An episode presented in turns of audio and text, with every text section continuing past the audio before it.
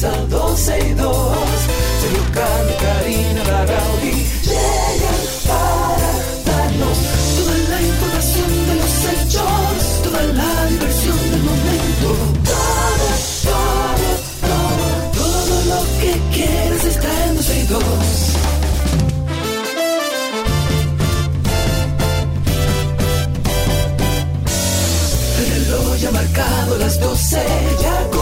comienza 12 y 2. Sergio y Karina Larrauri llegan para darnos toda la información de los hechos, toda la diversión del momento.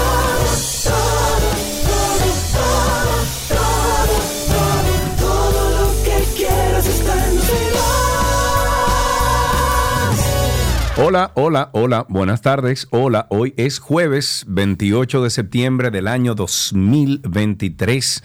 Y si me escuchan que estoy hablando medio raro, es porque tengo los retenedores No, en la boca. esto- eh, esta eh, vuelta o regresión a la adolescencia es una cosa terrible. Yo estoy loca por coger un alicate y sacarme todo Ah, esto de mi boca. yo no cometí el mismo error que tú. Yo Oh, que me lo quito y me lo pongo. Pero aún así debo dejármelo puesto. Entonces, Exacto. lo mencioné el otro día. Y tú sabes que cambiaron la forma de mover los dientes ahora, ¿verdad?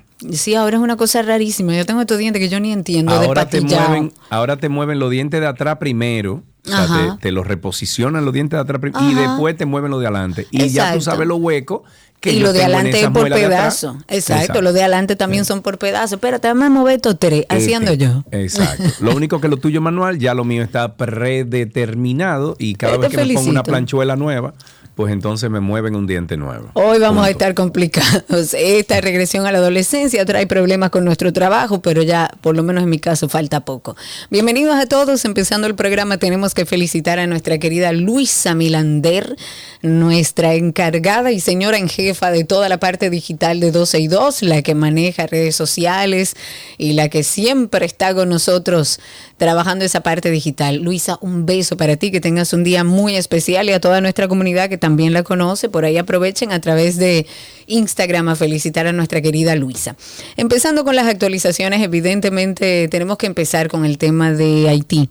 Es un tema que, bueno, hoy está circulando mucho esta información porque el gobierno dominicano respondió a la OEA, a la Organización de los Estados Americanos, sobre el tema de la construcción del canal en el río Masacre. Eh, se hizo un comunicado, a través de este comunicado se reiteró la disposición que tiene el Estado Dominicano a dialogar con las autoridades haitianas, pero con la condición de que mientras se hablen y se lleguen a los acuerdos que van a llegar, se paralice la construcción de la obra, porque usted no puede estar hablando para ponerse de acuerdo con la construcción de una obra mientras la está haciendo. Tienen que los dos países, ambos países, ponerse de acuerdo y luego seguir con la obra. Pero también el gobierno hizo una invitación y me pareció muy bien y muy elegante al secretario general de, de la OEA, Luis Almagro, a que venga en persona a conocer la problemática de la zona, porque yo creo que él puede pecar de Muy decir lindo, cosas muy que no lindo son hablar de ciertas. Washington allá, muy lindo hablar de Nueva York, muy Por lindo eso hablar digo, que venga aquí, que vaya. él se información la- puede en la- tener, en la- evidentemente. En la frontera, que se la pase ahí una semana. Él información debe tener, la OEA tiene información, pero no es lo mismo. Y me parece interesante que el presidente le haga una invitación para que este eh, secretario general de la OEA, Luis Almagro, venga y, y vea en primera persona lo que realmente está sucediendo, tanto en Haití como en la República Dominicana, con este asunto, bueno, con esta crisis que se está viviendo en Haití. Este comunicado se difunde a través del Ministerio de Relaciones Exteriores. Evidentemente, el gobierno eh, explicó ahí que los haitianos deben detener la construcción unilateral e ilegal del canal de trasvase que, están con- que está conectado al río Dajabón Masacre hasta que se realicen, o sea, hasta que primero se, se hagan estudios y los técnicos independientes y de común acuerdo entiendan a través de estos estudios y determinen el alcance, el impacto, cuáles van a ser los beneficiados con esta obra, o sea, todo. Este documento además dice que el gobierno haitiano debió suministrar en el momento oportuno la información eh, relativa a todos estos estudios de lo que estoy hablando, o sea, los estudios cartográficos, los topográficos, los geológicos, los geotécnicos, los hidrológicos. Señores, hay de todo, hay estudios que hay que hacer antes de eso. demasiado, ¿eh? Bueno, lo que pasa es que es como tú dices, desde allá la OEA dice, "No, pero hablen, no es que no se puede." Es que no se puede porque usted tiene un grupo de personas que arrancó a hacer una obra cuando no se sabe si hay estudios realizados, cuál es el impacto que va a tener eso, cuál es el riesgo de dañar ese río. O sea, hay muchísimas cosas que hacer antes de construir y las propias autoridades de autoridades del Ministerio de Cultura y de recursos naturales, de lo poco que le queda allá en Haití, ellos reconocen en un documento que fue entregado de manera informal que el proyecto no tenía ni siquiera planos de ejecución.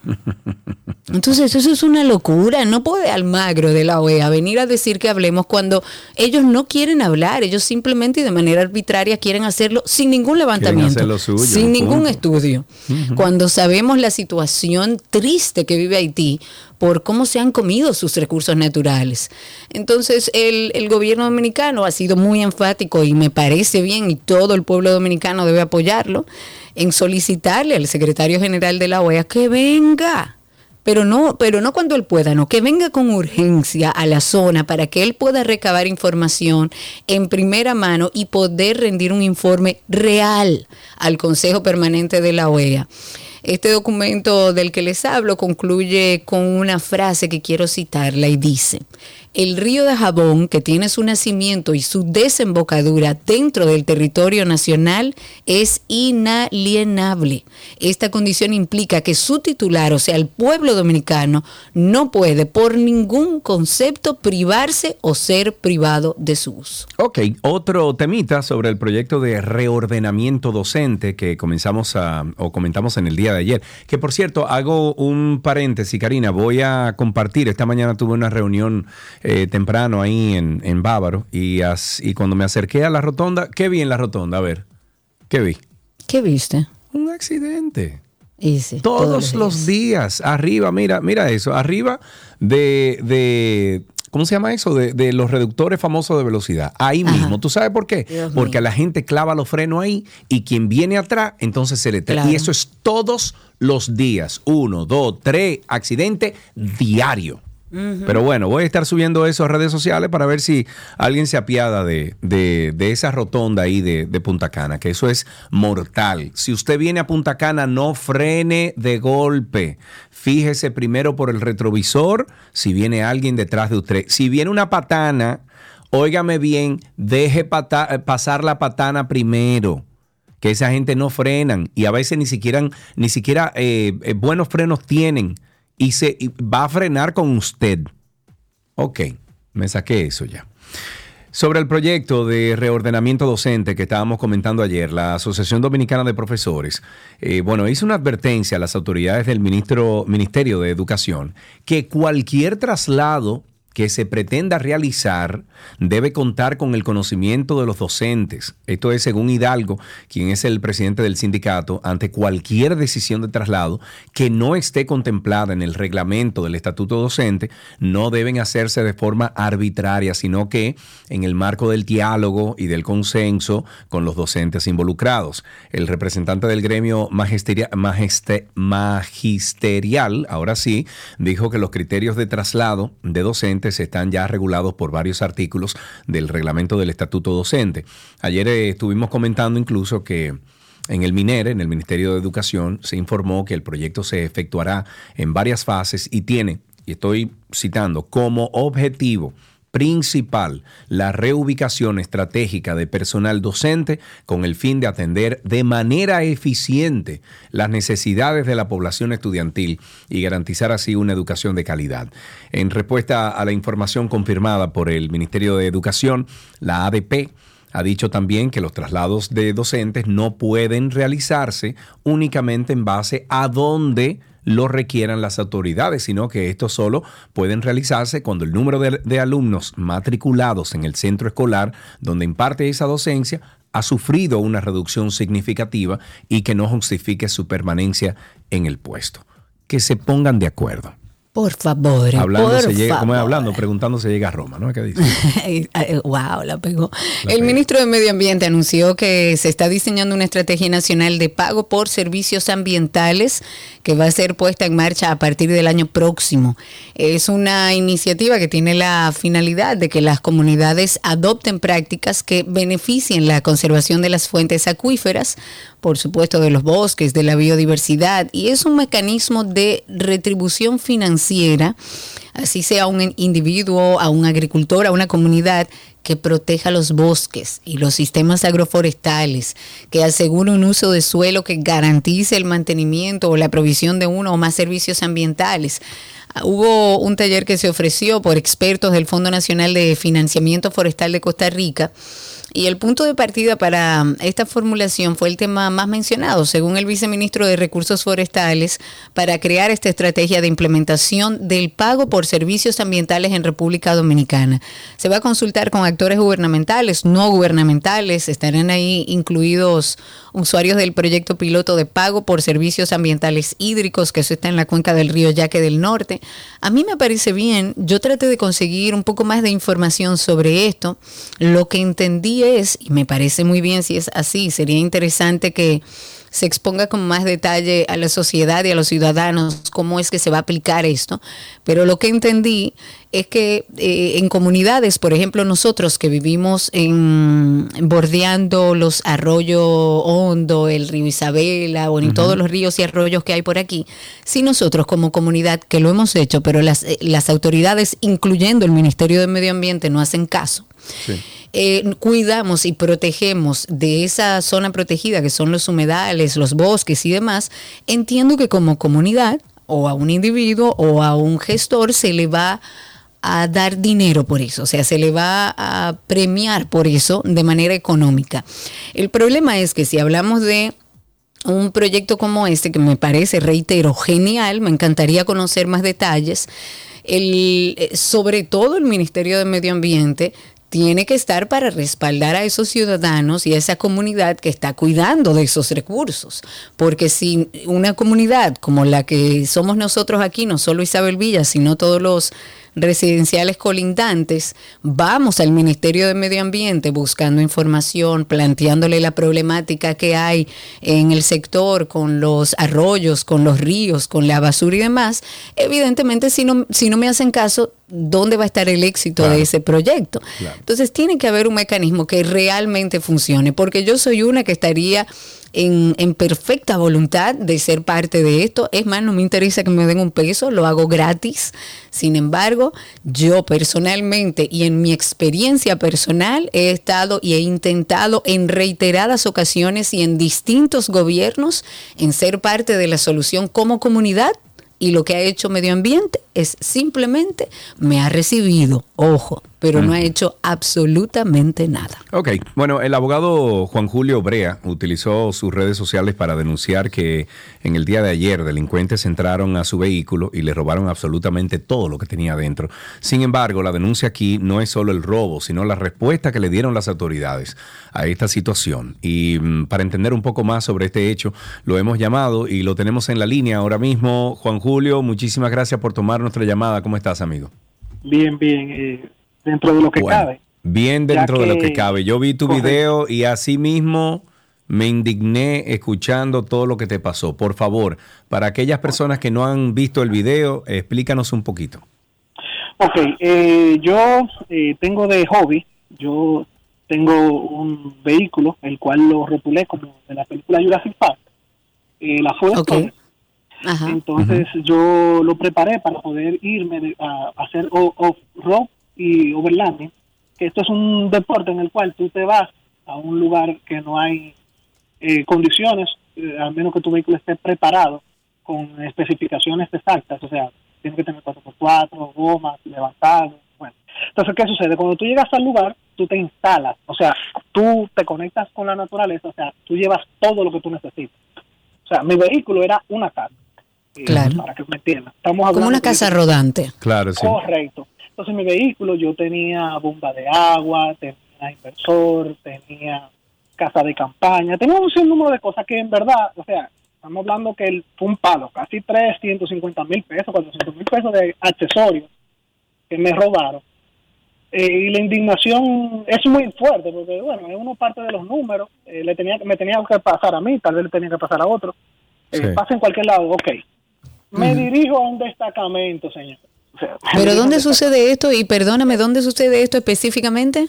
en el ensanche Quisqueya, en el centro de la ciudad, o sea, en la Gustavo Mejía Wow. Cerca, o sea, fue céntrico. Bueno, está bien, como te digo, puede pasar la cualquiera. Me di- ah, investigo en Google y veo que el destacamento más cercano es el que está, eh, decía Fulgón, pero como que lo cambiaron, que había uno en la Churchill, lo quitaron cuando me dirijo ahí, porque sale todavía en Google, eh, me pregunto, me dice, no, lo mudaron para los jardines, que está por Intel. Ujú. Cuando llego a este destacamento lo veo lleno de personas. Un destacamento, eh, me gustaría que, como que las personas se, tras, se, se, tras- se agarraran los ojos y trasladaran. O sea, A ver la realidad. Correcto, cuando hay tres policías, dos con los pies arriba de la mesa, eh, así, uno mirando el celular. digo, Saludos, buenas, típico, sí, buenas". típico, Se sientan una vez, bien, dígame, ciudadano, ¿qué le podemos servir? Digo, no, que me, me dice, fulano, atiéndelo tú. O sea, no me dejaron hablar, no, atiéndelo tú. Ok, le explico.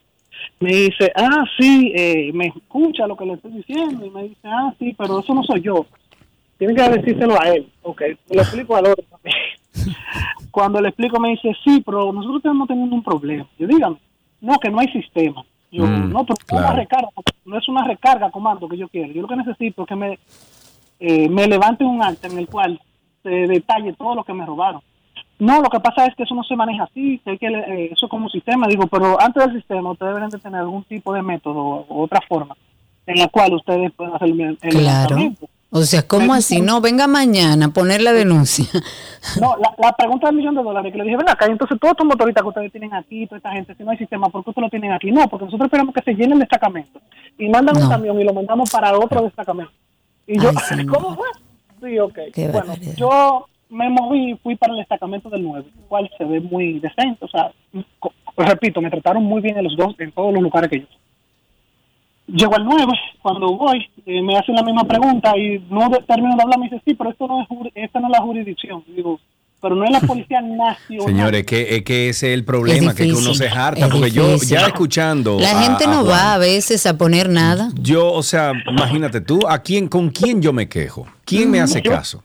Yo cogí mi hora de almuerzo para hacer esta diligencia en mi vehículo. O sea, yo dispongo de tiempo y recursos para hacer algo de porque te robaron. O sea, ya el palo está dado. Ok, llego, me dice, no, esta no es jurisdicción, yo caballero, pero eh, ¿cómo jurisdicción? Si es la Policía Nacional, no es municipal. No entiendo, o sea, esto no es la Policía Nacional. No, que esto pertenece, pero vaya, me mandó para donde yo estaba. Y digo, pero yo vengo de los jardines. Ah, pero vaya Naco. entonces. No, no, no, no, No. no, no, no, no. Entonces, de camino a Naco, eh, yo me paré e hice el video porque de verdad eh, yo lo que cogí fue pique, porque yo lo estoy diciendo es, pero el trasfondo de, porque mucha gente después que yo hice el video me dice, ven, si yo tuve que contactar con fulano y eso, digo, ahí que está, ahí yo siento que ahí que está la situación, que por eso fue que como que me decidí como a explotar en este sentido. Porque Sí. yo entiendo, como dije en mi video, que nosotros venimos eh, de un sistema el cual apuesta, ha apostado todo el tiempo a la, a la ignorancia de la población. Claro. Y segundo, a la debilidad de las instituciones. Porque Completamente. No sea la persona que esté en arriba. Si hay El sistema debe funcionar para todos y punto, ya, eso es todo. Yo no tengo que llamar a un padrino, una madrina que me tenga que, que guiar claro. en los caminos correctos para yo llegar a, llamaron- a- a algo de justicia. Sergio, me llamaron muchas personas, ven que fulano, yo conozco al teniente, al teniente fulano, al coronel fulano. Digo, eh, lo que pasa es eso. Óyeme, tú sabes la cantidad de personas que no tienen el conocimiento, tal vez no saben leer, no saben escribir, y les robaron, óyeme, a mí me robaron un dinero, pero vamos a poner que lo único que tú tengas, que sea dos mil pesos un celular, o qué sé yo, o tu cartera, lo que sea. Tú tienes que disponer de tu tiempo, de coger, vamos a poner que te hayan robado en el mismo sector, un carrito público para llegar a otro destacamento, para que ese destacamento te digan que no, que no Sí, es sí, sí, sí. sitio. Es que, es que a lo mejor no tienen el mismo recurso que tú tuviste y un carro para estarse desplazando.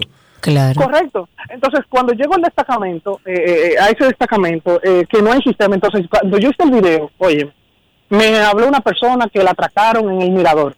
Se le pasó lo mismo en el, en el que está arriba y en el que está abajo del mirador. Y fue a Jaina. Y de Jaina, eso fue un viernes, y me dice que tuvo que ir el lunes al Palacio de la Policía que él pidió un permiso para hacer esto, y en el Palacio de la Policía él duró seis horas, o sea, Sí, sí, seis sí, horas para hacer algo que es...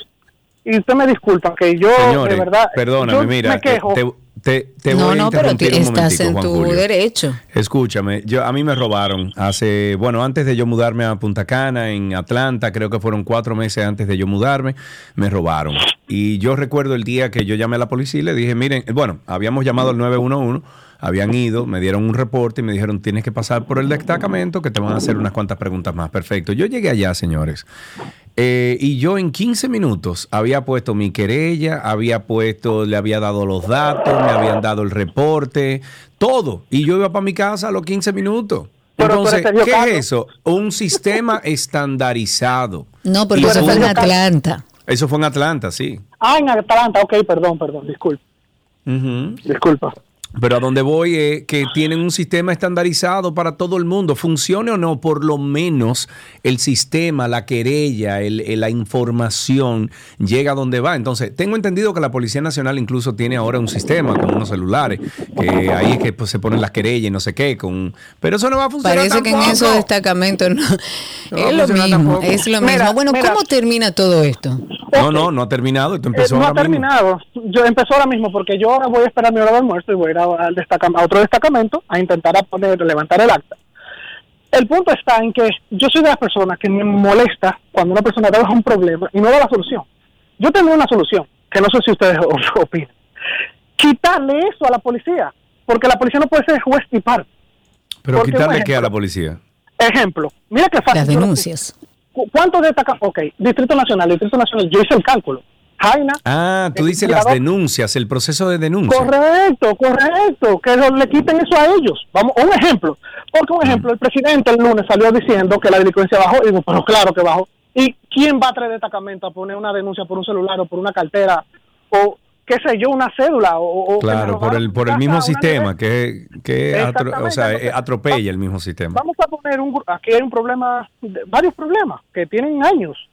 Eh, La, la- el, el problema de desempleo. Hay personas, hay jóvenes que no, bueno, usted se sienta, mire, su trabajo va a ser que usted va a estar en un destacamento.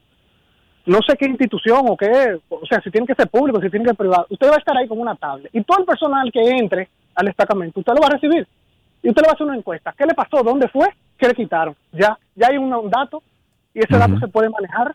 ¿En qué calle? Claro. Si usted ve que ya en una calle han robado 10 veces, ¿qué tú tienes que hacer? Mandar policía en esa zona. Si tú ves que en un, en un, ej- un ejemplo, o sea, eh, para tener un... un- un- Mira, de- soluciones se pueden encontrar en este Correcto. proceso de adecuación de la policía. eh, realmente uno no sabe por dónde va ni cuál es el plan. Hay cosas que hemos visto, pero la realidad es que en ese tema de las denuncias eso sigue siendo primario, obsoleto y absurdo. Vamos a poner, no hay sistema, se fue el internet. Un formulario que tengan, un plan B, oye, un formulario que yo llene y que por lo menos tenga un número en el cual se manda una base de datos que alguien lo digite. No, no, o sea, no hay sistema, hermano. Tú, Entonces, tú estás hablando, eh, entonces, tú estás no hablando, oye, eh, óyeme, Juan Julio, tú estás hablando de un sistema demasiado avanzado para eso. Eso hay que, eso hay que buscarle la vuelta de otra forma, amigo. Eh, mira, manténnos al tanto. Eh, qué pena que te haya pasado esto. Sé el amor y el cariño que le tienes a- a- al, al tipo de deporte, vamos a llamarle, o de, o de hobby. De que tienes. aventura, de hobby. Exacto. Y, y, bueno, gracias por hablar con nosotros. Ojalá que esto le sirva a otras personas para tomar algún tipo de precaución. No, Un abrazo, gra- gracias amigo. a ustedes, de verdad, por, por eh, este tiempo, porque de verdad es muy valioso. Y de verdad yo siempre he, he decidido, o sea, eh, lo he apoyado y soy fiel seguidor de ustedes. Y que uno da un problema, si hay un problema, ok, den la solución. Mira, esto que me Claro. está pasando, de verdad, yo tuve la solución. Me dijeron, no, que llámate al coronel fulano, o al teniente fulano, o al capitán fulano, que él te va a resolver. Esa no es la solución. No, Esa esa no es la solución. No Porque no todos los dominicanos tienen acceso a un coronel, a un capitán o a una relación para resolverle su problema. La ley, la justicia y eso tiene que ser para todos los dominicanos. Así es. Gracias por permitirnos este tiempo contigo. Juan Julio, muchísimas gracias. Seguimos con que familiares del actor Javier José Hermida eh, que había sido reportado como desaparecido, informaron que el joven se comunicó con ellos Ay, qué bueno. y dijo estar sano y salvo. No, espérate, porque aquí hay un lío. ¿Por Eh, sin embargo, de acuerdo con la familia, el joven no informó sobre su paradero ni cuándo retornaría a su casa. Mm. Desde el 17 de septiembre se desapareció. Javier José tiene 30 años, fue reportado como desaparecido por sus familiares el pasado y hasta el momento la única información confirmada por la familia que se tiene es que las autoridades están haciendo todo lo posible por encontrarlo. Ahí hay un maco. Eso no es así. Eso... Eso no es así, que tú llamas a tu casa, que te diga Diego. Bueno, hay "No, que mami, ver porque él es un desaparecido". adulto. Si Bueno, él sí. decidió eh, tomar rumbo con su vida, bueno, y ya le avisó a la familia que está bien, ya es un tema familiar que tienen que manejar entre ellos. Lo que habría que determinar es si esa llamada se hizo bajo ciertas condiciones o si está en, en una situación de peligro, que eso no se expuso públicamente. En otro tema, el Tribunal Superior Electoral ha informado que realizará algunas audiencias los días sábado y domingo de este mes de octubre para dar respuesta a acciones jurídicas que, bueno, pueden derivar en, posibles eventos internos que a partir de este mismo fin de semana van a celebrar los partidos, las agrupaciones y todos los movimientos políticos. Señores, por Dios, ayuntamiento, liberen por lo menos los árboles. Dejen los postes de luz llenos de fotos, pero por lo menos los árboles, libérenlo. El Raymond del PRM se nota que tiene mucho apoyo mucho apoyo, porque la cara de Raymond que yo no conocía ni sé quién es, me encantaría conocerlo como político y saber cuáles son sus propuestas más allá de la foto, la cara de Raymond está en todo Arroyo Hondo y en todo Cuesta Hermosa de manera extraordinaria. Pero bueno, las audiencias van a ser sin restricción de horario, fue una medida que emite la alta corte, se va a permitir ofrecer servicios, bueno, para conocer audiencias públicas en la Cámara eh, de Consejo, según sea el caso, relativas a, a estas acciones constitucionales de amparo, pudiendo de esa forma cumplir con todos los plazos en este tema de materia electoral. De acuerdo con un documento que estuvimos viendo del tribunal, esto va a repercutir en una eh, canalización más ágil de todos los conflictos que bueno puedan surgir de estas actividades internas que estarán realizando los partidos y las organizaciones políticas. Tengo aquí un, le llamamos un X del día, un tweet, Tuit del, día.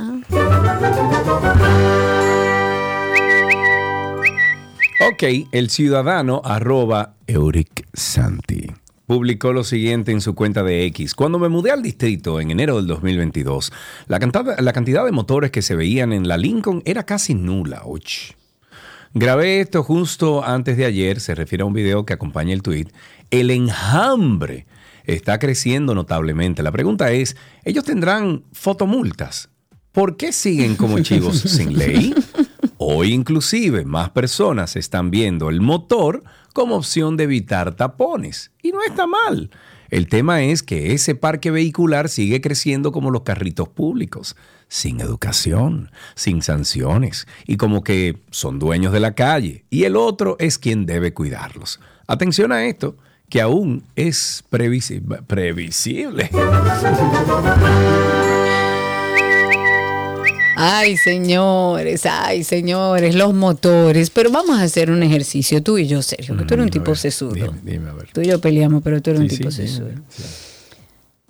¿Por qué razón? De repente, porque ahora más que nunca, los motores nunca se le ha puesto, pero hubo una época que si los cascos, que si no podían estar en la línea de cebra y empezaron a, a respetarla. ¿Por qué es que Hugo y, y DGC y todo el mundo hace como de la vista gorda? Yo no sé, yo pienso en muchas cosas. Tú, por ejemplo, ¿qué? ¿Cuántos son los motores?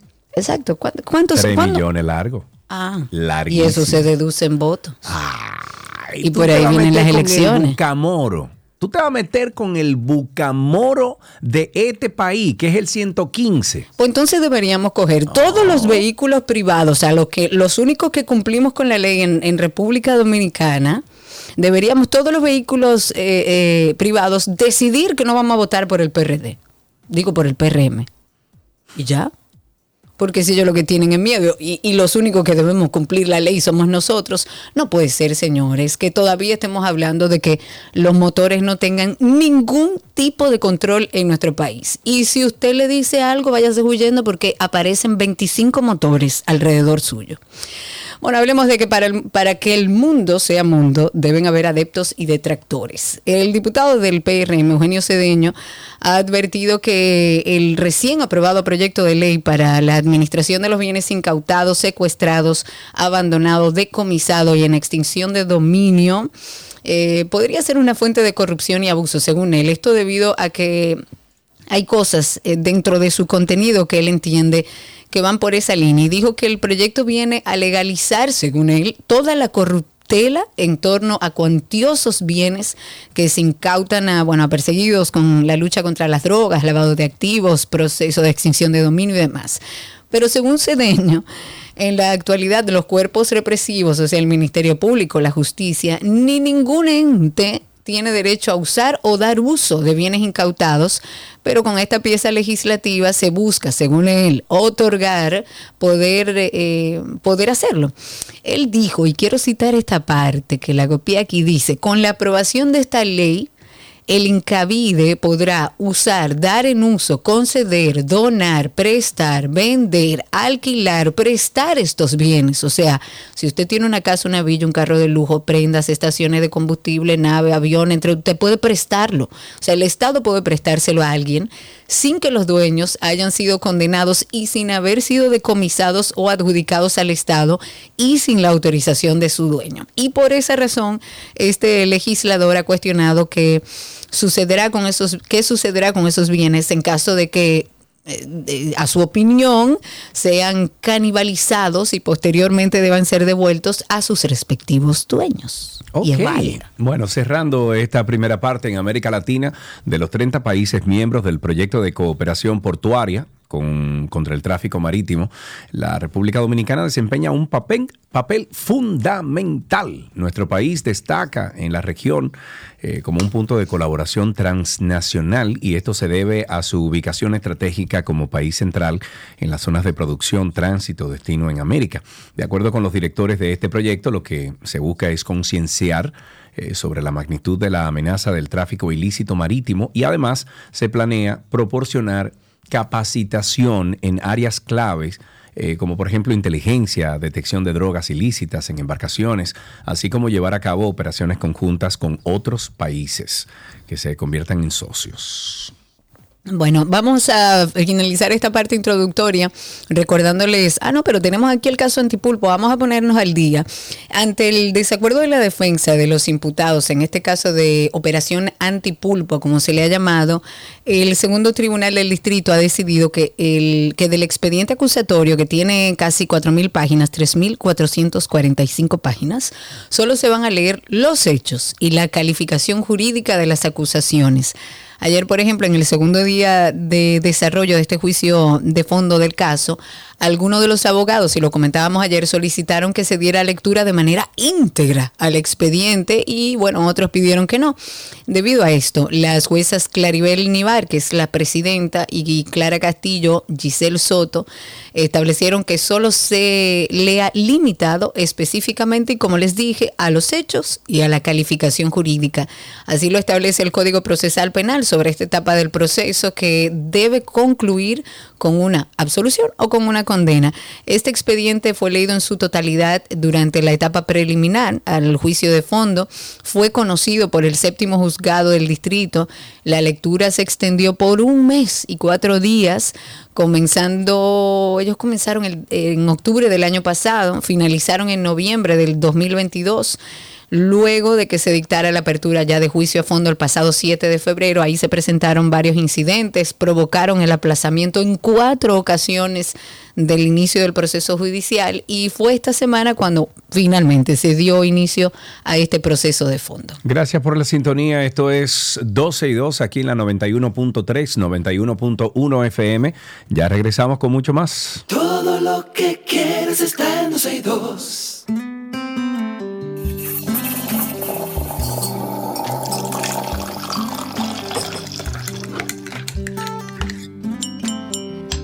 Estamos en nuestro cafecito de las 12. Como cada jueves, siempre tenemos aquí un cafetero, en este caso una cafetera, que se desenvuelve en el mundo del arte, la cultura, el entretenimiento. Hoy nos vamos a tomar un café con la actriz y cantautora dominicana Pirú Pérez, que está con nosotros. Hola, Pirú, ¿cómo estás? Hola, muchas gracias por tenerme aquí, chicos. Disfrutando mi cafecito. Cheers. Ay, qué rico. Me, me encanta el flow de Piru, es así como chévere. Piru, gracias por estar con nosotros. Bueno, vamos a, a empezar por el café. ¿A los cuántos años fue que te dieron la primera gotita de café? Ay, ay, ay. Eso es un crimen, pero a los cinco. Pero yo creo que muchos de nosotros se bebió su cucharita de café, su platito del café con la abuela. Sí, a mí me, a mí me daban mi, mi tacita chiquitita de café con pancito. Y yo ahí, mira, me quedé. Ay, qué rico. Y tú, bueno, ya después que creciste, seguiste con esa tradición, digamos que familiar, porque la gran mayoría de nosotros es así, lo heredamos. ¿Cómo te bebes el café hoy en día como adulta? ¿Con azúcar, sin azúcar? ¿Tiene algún truco? Sarah Vaughan hace énfasis en, en black coffee Sí. with a little brandy in it. No, black coffee, así cafecito negro, eh, simple y de una marca específica, claro que sí. Me encanta. Azúcar, claro que sí, porque yo no soy muy dulcera, pero el café es una de las pocas cosas que uno tiene que beberse como Dios manda. Claro. Azúcar negra. Ok. más ¿Y tú nada. tienes, Pirú, alguna persona con la que eh, el café te recuerde a esa persona, quizás? Claro que sí. Bueno, mi, mi hermana de crianza, que fue quien básicamente nos, nos crió y nos cuidaba siempre, siempre nos daba cafecito, así mismo a los cinco años, y, y siempre se sentaba a hablar, ¿y cómo les fue hoy? A mí, a mi hermana. Y yo me acostumbré a eso, para mí me, me conecta directamente a mi infancia el café. Qué lindo. Y tú, si tuvieras la oportunidad de tú sentarte en una mesa a tomarte un café con algún personaje de la historia de este planeta, ¿esté hoy entre nosotros o ya haya, eh, verdad? Caput, bye bye, no tache. Eh, ¿Con quién te sentarías? Más que histórico, eh, artístico. Pero si fuese histórico, tal vez Amelia Earhart. Wow, oye, ¿dónde fue? Qué rico. qué chulo. O alguna de estas mujeres que, tú sabes, que, que, que realmente representa lo que es, eh, es realmente el feminismo y que enseñe para dónde que son las pautas y cómo es que se tiene que tomar esa batuta. Como debe ser. Bueno, hablemos un poco de arte, hablemos un poco de tu vida. Todos hemos recibido de alguna manera la influencia de alguien. En tu caso, ¿quién o quiénes han sido tus influencias para desarrollarte en este mundo? en este mundo artístico, pues yo, a mí se me hace siempre muy difícil como que decidir cuál es una sola, porque es que yo crecí con música. Mis padres fueron mi, mi primera gran influencia en cuanto a lo musical y a lo artístico, porque papi estudió cine en los 70 en New York Film Academy, ese hombre Ah, siempre tuvo mucho arte, mami también le gustaba mucho el arte, todos cantan, entonces la primera influencia para mí fue mi familia. Y ya cuando en cuestiones artísticas, pues yo me, se me hace más fácil hasta hablar por, por décadas, pero nombre Michael Jackson eh, para mí fue como que una influencia directa, Radiohead, Portishead, Whitney, Alicia, Fitzgerald, Sarah Vaughan, toda esa gente. Qué mezcla más linda, hombre. Una mezcolanza linda sí que tiene ahí, pero linda, linda. Si te vas a, a cómo tú creas la música, como, como tú la piensas, eh, ¿te gusta experimentar o tienes una línea que no vas a romper, entiendes, jamás en la vida? A mí me gusta experimentar bastante. Eh, tal vez lo puedas ver en, en- en mis perfiles, en las plataformas digitales. A mí me gusta mucho colaborar porque dentro de la misma colaboración, pues tú conoces muchos colores que tú puedes dar. Y se usa mucho en, el, en la industria como que, ah, tú te tienes que ir por un solo lado para que te puedan conocer. Y es verdad, claro, o sea, tienes que individualizarte de una forma, pero para mí, como intérprete, a mí me enriquece bastante poder colaborar en, en- en una bachata, qué sé yo. Yo lo que hago es RB, jazzy, pero si me piden colaboraciones para otros géneros, claro que sí, me encanta. ¿Teatro o música? Ay, Dios. Qué lío, ¿eh? Qué Es que lío. realmente uno, uno va de la mano con el otro, porque yo comencé haciendo teatro y la que se para en ese escenario tiene un, un trasfondo teatral. Claro. Claro, Pero yo vivo de la música. Claro. Son, están de la mano. Ok, y, y si tú fueras, por ejemplo, en el futuro a hacer alguna colaboración con alguien en específico de aquí del país, de fuera, ¿con quién te gustaría? Bueno, si fuera local, masculinos fueran Pavel o Watson, porque ya con Patricia Pereira, con Xiomara Fortuna, con Mili Quesada se me ha dado. ¿eh? Sí, señor. Ok. Hablemos un poco entonces ahora de tu más reciente producción. Hiciste un cover, le realizaste un cover a la canción La Gata Bajo la Lluvia. Espectacular. Cuéntame sobre esto. La Gata Bajo la Lluvia es, es parte de las canciones de, de Amargue Sessions, de la oreja media, que ahora justo... Me encanta el nombre. Amargue, las sesiones de la Amargue eh, básicamente traen todas esas canciones que fueron éxitos o que son éxitos latinos y ahí estaba obviamente La Gata Bajo la Lluvia y fue una experiencia muy chula porque no era como que necesariamente es una de las canciones que yo me, sentaba a escuchar antes de que me la presentaran. Claro, la conocía, pero de sentarme a gozármela, no, no necesariamente. Y fue una experiencia poder eh, grabarla, poder entenderla, poder vivirla y, y luego como que de adulta entender la canción. Amor, tranquilo, no te voy a molestar. Mi suerte estaba echada, ya lo sé. Y sé que hay un torrente dando vueltas por tu mente, amor. Conchole, invítame al café, Dios mío. De por Dios. ¿Qué es lo que tú estás esperando? Ay, Dios mío. Me gusta, me gusta eso. Eh, ¿Algunos conciertos que vengan por ahí? Reciente, bueno, eh, eh, pasó ya este en el Congreso de la Salsa con Luis Peri Cortiz, pero el próximo eh, es en Jarro Café el 3 de noviembre que va a ser esa misma, las sesiones de la Margue, con muchísimos artistas locales e internacionales que van a, a darse ahí, eh, tú sabes, como que a vivir ese amargue. A pasarla bien A y a pasarla recordar bien. toda esa música. Y ya están habilitadas las entradas, Pirú. Así es, están, están disponibles eh, Wepa Tickets o directamente en la boletería. Perfectísimo. Muy bien, bueno, pues Piru, muchísimas gracias por estar con nosotros. Un abrazo grande para ti. Gracias por tu música, gracias por tu arte. Nosotros nos deleitamos con ella. O sea, con un beso y un abrazo y gracias por tomarte este café con nosotros. Muchísimas gracias a ustedes, un besito a ambos. Hasta aquí nuestro cafecito de las 12 en 12 y 2. Ojalá que tengas suerte, ya lo ves, la vida es así. Tú te vas y yo me quedo aquí.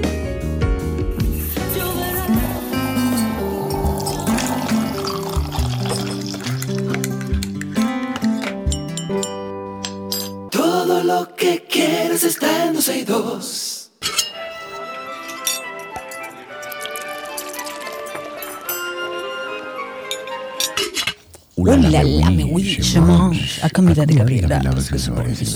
Ay, Dios mío, que sea viernes, que sea viernes. Ya, ya, mañana, mañana, mañana vas para. Boalá Café a sentarte ahí con Voy a amanecer en como Café. el ustedes son así, entonces yo le dije que lo hiciéramos el sábado, pero no, está bien, no hay Pero problema. no, yo, pero yo soy no lo dije, adiós. El sábado no se puede hacer, Sergio. El sábado es el concierto. El sábado estamos hablando con la dueña de, de Boalá. ¿Tú crees que ella no puede hacerlo? Ella lo puede hacer. Pero ella tiene una actividad en Boala ese día. Sergio. No, pero antes del concierto comemos algo. Bueno, Oye, tenemos algo antes del concierto. claro, Bueno, que pues estás invítame a mí cordialmente entonces invitado. porque Karina no va, entonces tú me invitas a mí. Yo sí voy el sábado, ¿cómo invitar. que no? Está bien. Ya yo tengo mi ahí. Lo dejo ahí. Sí, señor. Estamos en nuestra receta del día. Estamos en una semana de pimientos pre-bublé con nuestra querida Gabriela Reginato desde La Romana. Gaby, hoy qué preparamos. Mira, voy a cerrar semana de estos pimientos con unos pimientos rellenos de tres quesos. Slash espinaca, slash maíz, slash eh, tocineta. Es decir, puedes mez- mezclar estos tres quesos con una de estas opciones y los rellenas y los llevas al horno. Vamos a tratar de conseguir estos pimientos morrones dentro de los más pequeños que puedas, porque el, si bien es riquísima la combinación de los quesos, pienso que puede ser un poco hostigante si es muy grande, entonces tiene todo ese medio pimiento relleno de, de los quesos. Por eso les recomiendo que elijan, aparte de los tres quesos que vamos a mencionar, otro ingrediente a su gusto, o inclusive una combinación de estos de dos, para que ustedes puedan rellenar estos pimientos. También de pimientos dulces, ya que no son, están dentro de la gama de los pimientos, no morrones, sino unos pimientitos dulces que son chiquititos, son ideales para rellenar. E inclusive puedes rellenar de estos tres quesos, yéndonos a pimientos, unos habaneros que también van a quedar espectaculares. Vamos a necesitar mismas cantidades de ricota, cream cheese y mozzarella. Dígase una taza, una taza, una taza, o media, media y media, como ustedes quieran. Y, el, y de la misma cantidad, el ingrediente extra, dígase una taza de maíz, media taza de maíz, media taza de tocineta eh, pequeñita, o puedes hacer, imagínate, una combinación de media taza de tocineta y media taza de maíz, que va para mí perfecto. El maíz Junto es como con- el arroz. El, el maíz yo lo tengo en ese grupo de alimentos que pega con todo. Ay, sí, ay, sí, Me ay, sí, ay, sí, ay, sí. Entonces, imagínate, una taza de mozzarella rallada, una taza de cream cheese, una taza de ricota, media taza de tocineta tostada, media taza de maíz en grano y le vamos a agregar un cuarto de taza de puerro picadito. Y a esto un toque de sal y ¿Puedo pimienta quitarle el puerro? gusto. Sí, claro, puedes quitarle el puerro. Gracias. Mm, Ok. Eh, pero esto le va a dar muy buen sabor. Pero bueno, entonces lo Ok. quitas. Entonces, vas a mezclar los tres quesos, vas, eh, bueno, y los pimientos, obviamente, rojo, amarillo o naranja, preferiblemente por cuestiones de sabor. Lo que vas a hacer es mezclar los tres quesos. Te recomiendo que el cream cheese esté a temperatura ambiente y rayes el queso mozzarella por el lado grueso. Mezclas mozzarella, ricota y cream cheese y luego incorporas el maíz, la tocineta, yo incorporaría el puerro, tú no, vas a mezclar y le vas a dar un leve toque de sal y pimienta al gusto.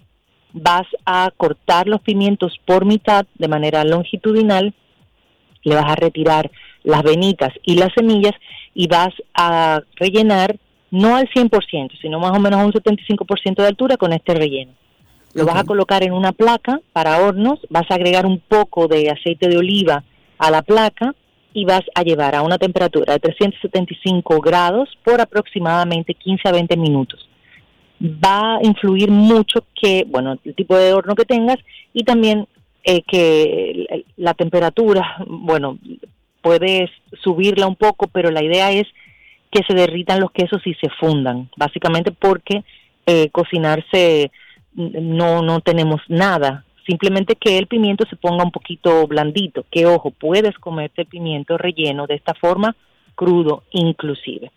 Ya cuando lo, lo saques, simplemente dejas eh, atemperar, puedes, si quieres, agregarle un toquecito por arriba de alguna reducción balsámica que le va Uy, sí, espectacular. qué rico. Y voilà. Ahí tienen otra receta de Gaby. Mañana no estará con nosotros porque No. recuerden que tenemos una exacto. Tenemos un especial de Michael Bublé para aquellos que van camino a la Romana a ver el concierto, que vayan escuchando la música. Y por supuesto que las recetas de Gaby siempre están en nuestra página 12y2.com. Gaby, gracias. Un beso enorme. Y te debo la llamada que lo haré hoy, ¿vale? Besitos. Mm. Perfecto. Un beso grande, nos vemos ahí en la Romana y hasta aquí nuestra receta del día.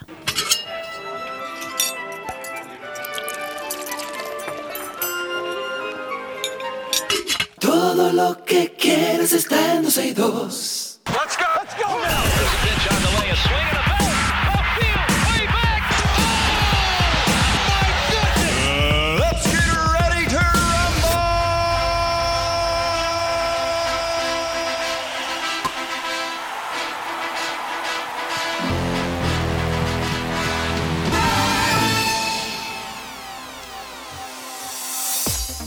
En nuestras noticias deportivas vamos con béisbol. El venezolano Ronald Acuña Jr. aseguró la primera temporada 40-70 en la historia de las grandes ligas y ayudó a los Bravos a asegurar la ventaja de ubicarse al menos hasta la serie del campeonato de la Liga Nacional.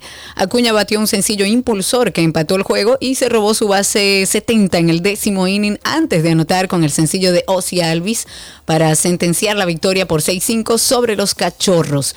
El dominicano Marcelo Zuna contribuyó al triunfo con un jonrón que empató el partido en el noveno y Acuña tiene ahora 41 cuadrangulares y 70 bases robadas. En este mes consiguió, consiguió la quinta campaña 40-40 en la historia de la MLB y marcó un hito, ya que nadie antes había logrado más de 46 bases robadas durante una temporada de 40 vuelcas cercas.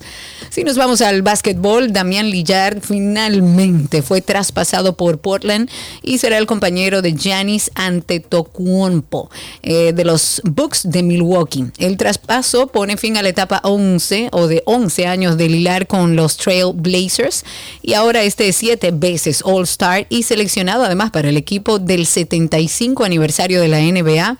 Pasa entonces a los Blazers, a los Bucks en una negociación a tres bandas. Como todos los canjes, no podrá completarse hasta que los abogados de la NBA revisen ya los términos y den su aprobación. Me voy con golf y tenis. Escuchó bien, Novak Djokovic se encuentra en Roma. ¡Bravo! Participando en una... ¿Por qué es tan importante esto? Tú que sigues el deporte. Porque es importante cada uno de los juegos. Además, Djokovic es el número uno ya demostrado. Por ¿Cómo encima de? Nadal, ¿Cómo lo, destro- cómo lo demostró? Ganando todos los, los Ok. partidos. Bueno, pues Novak Djokovic se encuentra en Roma participando en una exhibición de golf de forma eh, que forma parte del Ryder Cup, un torneo en el que se enfrentan Estados Unidos y Europa. El serbio que jugó a lo grande brindó un show y firmó autógrafos a los espectadores que estaban ahí, siendo una de las personalidades invitadas entre los que se encuentran además el corredor Carlos Sainz de Fórmula 1 y el ex futbolista Gareth Bell.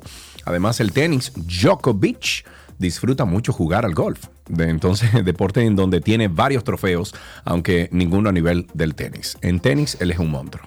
Sí, señor, que lo es. En fútbol, Lionel Messi con problemas musculares no se pudo vestir ni pudo jugar la final de la Copa US Open, pero acudió al DRV Pink Stadium para animar a sus compañeros del Inter Miami frente al Houston. Sin uniforme, este astro argentino, acompañado por su familia, se sentó en el palco al lado del banquillo del Inter Miami y prácticamente a pie de campo. El técnico argentino Tata Martino ha dicho durante la previa que iban a esperar a Messi hasta el último momento para ver si podía jugar o no. Pero finalmente este genio de Rosario, Argentina, que lleva 11 goles en 12 partidos con el conjunto de Florida, no pudo entrar en esta convocatoria para este encuentro por el título de la Bueno, Copa. bueno, bueno, pero 11 goles porque está en una liga que no es la liga. O sea, tú, de verdad. No, lo que estoy Tú vas a diciendo- cuestionar la que- no, capacidad no, de no, juego de Lionel Messi. No, pero eh, cuando, o sea, en la liga que él estaba jugando, él metía tantos goles. Él metía tanto, muchos, quizás, tanto. quizás el averaje era menos lo- porque que eran, eran equipos de mayor nivel, pero lo- no significa que es menos. Ok, me voy con el fabricante de Fórmula 1, em, el fabricante de automóviles Rodin Cars. Esta es la sede que queda en Nueva Zelanda. Dice que su solicitud para ingresar a la Fórmula 1 ha sido rechazada por el organismo rector del deporte. Esta empresa propuso construir sus vehículos en Nueva Zelanda y planeaba reservar uno de sus dos asientos de carrera para una conductora. Sin embargo, otro fabricante, Andretti Global, será la única oferta que presentará la FIA para, que la F1 la considere, se dice que es probable que los directivos de la F1 rechacen la solicitud estadounidense para convertirse en, en el undécimo equipo de la parrilla. Rodin es el accionista mayoritario del, del establecido operador de series secundarias Carlin, que dirige equipos de Fórmula 4, Fórmula 3 y Fórmula 2. Nos vamos a noticias generales sobre deportes y es que el Instituto Nacional de Educación Física, además del Comité Nacional de Olimpiadas Especiales, han firmado un convenio interinstitucional en el que se han comprometido para fomentar el deporte que involucra atletas con alguna deficiencia psicomotora. Este acuerdo fue firmado por el director ejecutivo del INEFI, Alberto Rodríguez, y por Guillermo Álvarez, que es el presidente de las Olimpiadas Especiales. Amba- ambos funcionarios dijeron que hay una elevada necesidad y una urgencia que tienen los atletas especiales para que se les tome en cuenta en el ámbito deportivo nacional. Y para llevar a cabo el convenio, ambas instituciones llevarán a cabo una serie de actividades, entre las que se incluyen dos torneos deportivos, cursos de capacitación para los técnicos y para el personal de ambos organismos. Les invitamos siempre a escuchar Karina y Sergio After Dark. Cuando hablamos de duelo, la gente asume que hablamos de la pérdida de un ser querido y todo lo que eso conlleva. Pero hoy vamos a ampliar un poco ese concepto para que entendamos que vivir un proceso de duelo no necesariamente tiene que ver con la pérdida de un ser querido, sino con muchísimas otras cosas. El duelo no es una enfermedad, el duelo es un proceso adaptativo. Un proceso de duelo sí puede hacer que debute, puede ser un catalizador. Si una persona genéticamente tiene predisposición hacia la depresión, un duelo puede catalizar a que se presente la enfermedad. enfermedad. Precisamente en este podcast queremos reflexionar un poco sobre cómo podemos afrontar el duelo por la pérdida de cualquier cosa, una pareja, pérdida o la venta de un hogar, pérdida de nuestra rutina habitual también. Yo he llorado por eso porque... Karina y Sergio, After Dark. Karina y Sergio After Dark todos los viernes. Mañana sale uno a las 7, no se lo pierda. Todos los viernes a las 7 publicamos, pero eso se queda ahí guardadito para cuando usted lo necesite. Entre a Karina y Sergio After Dark a través de Google. Usted pone así mismo el título, Karina y Sergio After Dark. Y voilà, ahí se van a encontrar entonces ya con nuestro contenido. Mientras tanto, hasta aquí, Deportes en 12 y 2.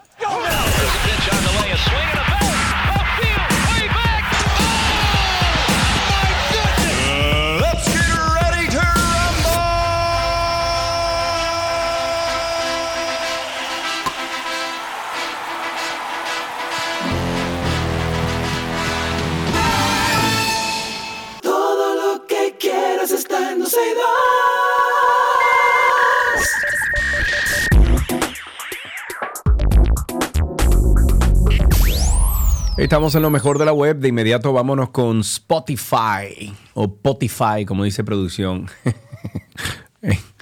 en, casos y cosas. Eh, Spotify ofrecerá música sin pérdida de bits. Y O sea, eso se va a es- escuchar. Bueno, que se va a escuchar más. Mejor. Mejor. Más mejor fiel. fidelidad. Mi Exacto. fidelidad, exacto. Bueno, y herramientas avanzadas en la futura versión de Super Premium. Oye, eso, Super Premium se llama. Desde Spotify han dicho que la versión de Spotify con audio de alta calidad incluirá música sin pérdida de 24 bits, además de herramientas de mezcla avanzadas, entre otras nuevas características, por un precio de alrededor de 20 dólares. Gracias. Thank you. Ok. La plata- yo, tú sabes que en Estados Unidos yo pagaba nueve, no, 12 dólares de Spotify Premium y aquí me bajó a 4.99. ¿Cuánto tú pagas? ¿De Tú no qué? sabes. De Spo- Spotify. Mm, mm, No sé, yo sé que tenemos un plan familiar, pero no, no recuerdo Bueno, cuánto yo es. pago 4.99, yo hice el cambio, puse la dirección aquí y me bajó, o sea que bien. Oh. Pero la plataforma de música lleva trabajando ya desde el año 2021 en una versión con audio de alta calidad, inicialmente conocido como Hi-Fi, en la que se incorpora un formato de audio con calidad CD sin pérdida. Durante este tiempo, esta característica se ha estado retrasando indefinidamente. Sin embargo, el copresidente de Spotify ha dicho que en marzo próximo, o sea, del próximo año, llegará esta iniciativa y según se pudo conocer el pasado mes de junio, esta versión de alta calidad llegará en un nuevo nivel de suscripción llamado, como ya dije, Subpremium, dejando así atrás el término Hi-Fi y será el más caro que ofrece la compañía. Según se especifica, además de la alta calidad, esta versión permitirá a los usuarios crear listas de reproducción automáticamente impulsadas por inteligencia artificial. Y siguiendo esta línea, los usuarios podrán entonces disfrutar de 30 horas de escucha de audiolibros cada mes y también podrán filtrar entre la música almacenada en su biblioteca, escogiendo etiquetas según su estado de ánimo, la actividad o el género musical. Ok, si hablamos de Google, ahora va a implementar algo, tiene una novedad que, bueno, Apple lo tiene hace ya un tiempecito. Ellos están trabajando en diferentes novedades para la función que archiva automáticamente las aplicaciones que no estás usando. Lo que hace es que si ve que tú tardas un tiempo determinado en no usar eh, tus algunas aplicaciones, si estás sin uso, lo que hace es que las archiva y libera espacio en el dispositivo, porque eh, ya no estaría limitada a disponer de poco almacenamiento. Incluso podrá admitir el archivo de esas aplicaciones de forma manual. El archivo automático de estas aplicaciones ya se desplegó en abril en Google Play para ayudar al usuario a liberar espacio de almacenamiento en un dispositivo sin tener que ponerse manualmente una a una a borrar esas aplicaciones. En concreto, libera hasta el 60% del espacio que ocupan las aplicaciones en la memoria sin que esto afecte a la presencia de la aplicación o los datos de los usuarios del dispositivo. Inicialmente se lanzó como una función para habilitar eh, pero limitada a los usuarios que ya tuvieran muy poco espacio de almacenamiento, aunque Google ha ampliado en los últimos días esta disponibilidad al retirar el requisito del espacio. Es decir, con la actualización de esta función, los usuarios, independientemente de la memoria libre disponible, pueden habilitar el archivo automático de apps desde los ajustes de Google Play como adelantó ya el, el desarrollador eh, de estas aplicaciones. Esto es algo que ya eh, los que tienen eh, cualquier aparato Apple, cualquier iPhone, lo conocen. Es algo que, se utiliza, que usted pone de forma automática y lo que hace es que aquellas aplicaciones que usted no utiliza habitualmente las archiva conservándole su, su información y los datos, pero no le ocupa espacio de almacenamiento. Ok, una vez más, Karina y Sergio After Dark, no se lo pierdan. After Dark. Hay que aprender el valor que tiene el saber dejar ir para nuestra salud mental. Quisimos abordar un tema que nos ayude como a ir liberando esas cosas en las que hacemos resistencia. ¿Por qué se nos hace tan difícil dejar ir? Esa tendencia a guardar en la gaveta para no pensar, no sentir y lo que se tiende es a permanecer en un bucle. Entonces ese ciclo generalmente, por lo tanto, tienen dificultades para dejar ir. Personas que tenemos que dejar ir, que pueden ser parejas, que pueden ser amigos. Suelen ser el tema de las relaciones las situaciones más difíciles para dejar ir, porque implica un proceso de autorrevisión y sobre todo de poder hacer frente a la situación. Vas a comprender que hay cosas que no tienen cabida en tu vida y en tu crecimiento emocional. Entonces aprende a dejar ir. Karina y Sergio, After Dark. Entre ahora mismo a Google y usted busca ahí Karina y Sergio After Dark y se va a encontrar con todos estos episodios, casi 100. No se lo pierda. Cada viernes a las 7 de la noche publicamos un nuevo episodio en Karina y Sergio After Dark. Hasta aquí, lo mejor de la web en 12 y 2.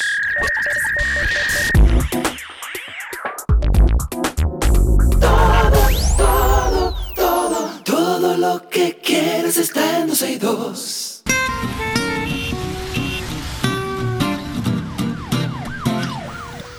Iniciamos nuestro segmento de tránsito y circo. El teléfono lo recordamos, agéndelo. 829-236-9856.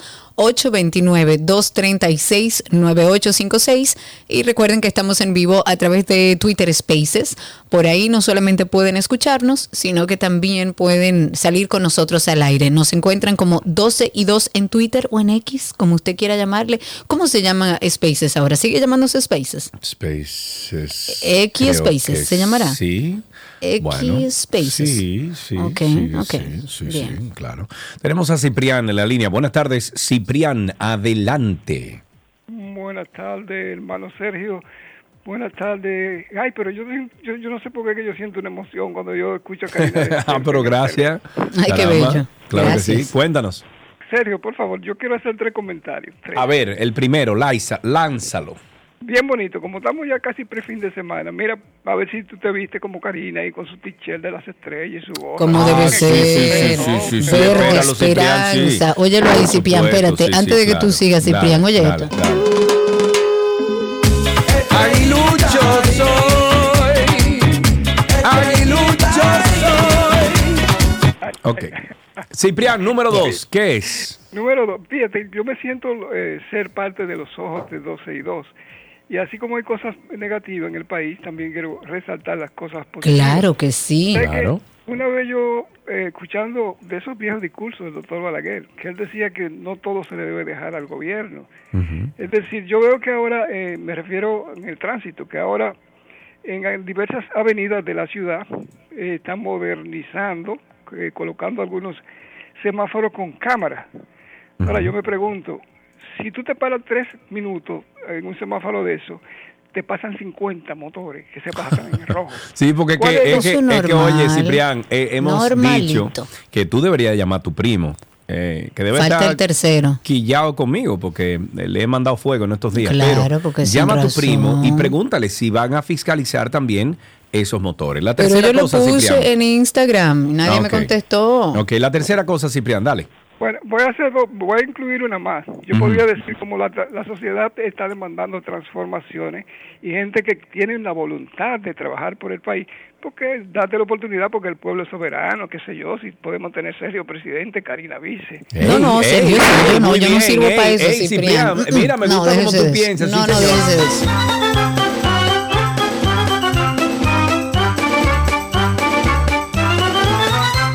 Ahí tenemos a Junior en la línea. Buenas tardes, Junior.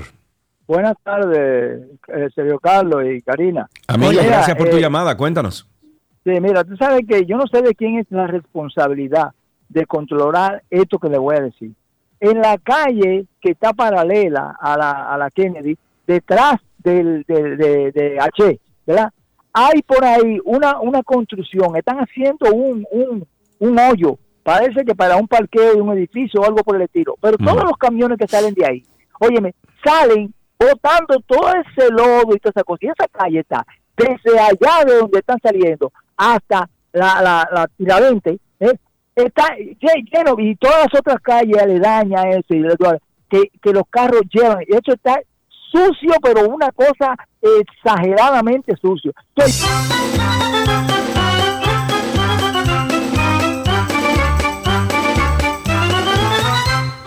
Eh, Nos di- dime, dime, dime. Nos vamos a Spaces, que tengo por aquí a Ah, nuestro vale. amigo Joaquín con Karina, nosotros te hace un adelanto ratito. que hay dos tormentas, no una, Ay, dos padre, que vienen ay, para acá. padre, qué Sigue. miedo. Joaquín, habilita tu micrófono, te escuchamos. Cuéntanos, amigo.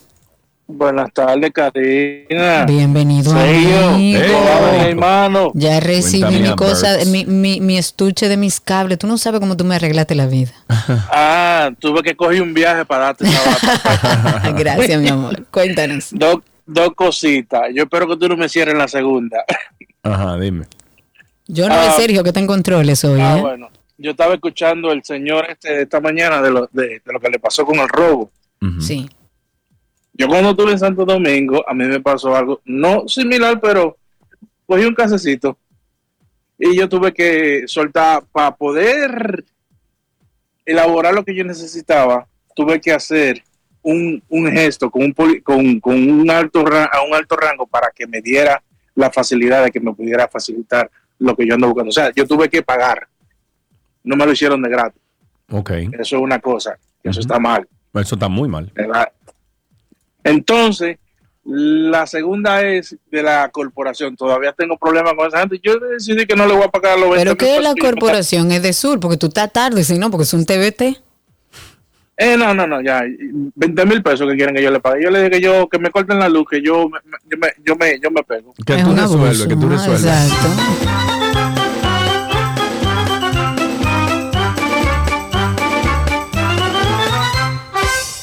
¿Tenías algo que Cuéntenos. decir? vos? No, cuéntenos cómo está la calle, cómo está el tránsito y el circo al 829-236-9856. Estuve hablando que esta mañana eh, pasé por la rotonda de Punta Cana, lo voy a repetir ahora, publiqué algunas eh, fotos, tanto en Instagram como en Twitter, porque señores, eso que ustedes están viendo ahí, si usted se va a mi Twitter, se va a mi X, es arroba Sergio Carlos, si usted se va a mi Instagram, arroba Sergio Carlos, usted va a las historias y ahí se va a encontrar con el choque de esta mañana. Pero eso es todo, eso es todos los días. Desde que yo me mudé aquí a Punta Cana hace un año y un mes, eso es todos los días. Ahí chocan patanas, ahí chocan motores, ahí las patanas se llevan a los carros de encuentro, los carros chocan de a tres. Todos los días.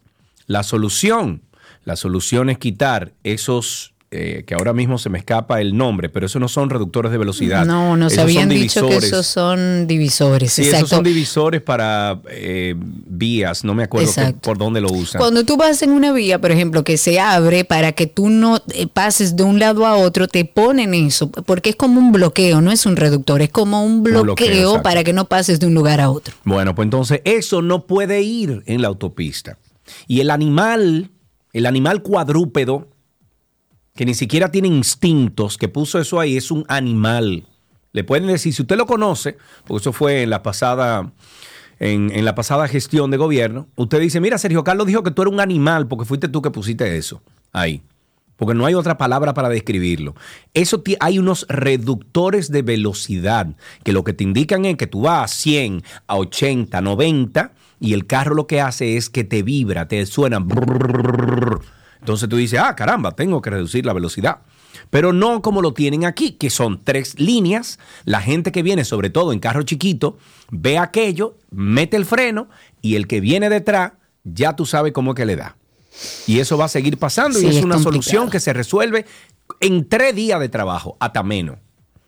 pero hay que tener disposición, cosa que en este país no existe, disposición de arreglar las cosas.